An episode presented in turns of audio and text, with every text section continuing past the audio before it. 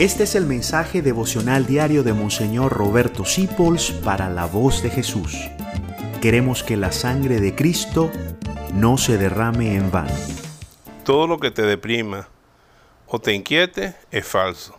Te lo aseguro en el nombre de las leyes de la vida y de las promesas de Dios.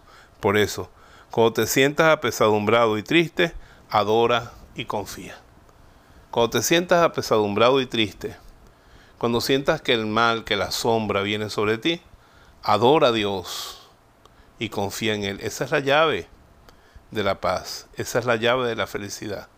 Adorar significa reconocer la grandeza de tu Padre Dios, la grandeza de Jesucristo hecho hombre, la grandeza del Espíritu Santo y confiar en Él, en vez de estar confiando solo en ti o confiar en la gente y en las cosas, lo cual es el peor error que puedes cometer en tu vida porque dice la Biblia, maldito el hombre que confía en el hombre porque es como el que se apoya en una espina con su mano.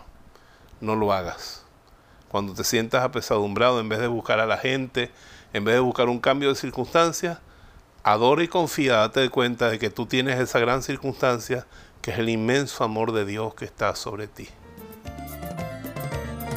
Gracias por dejarnos acompañarte. Descubre más acerca de la voz de Jesús visitando www.lavozdejesús.org.be. Dios te bendiga rica y abundantemente.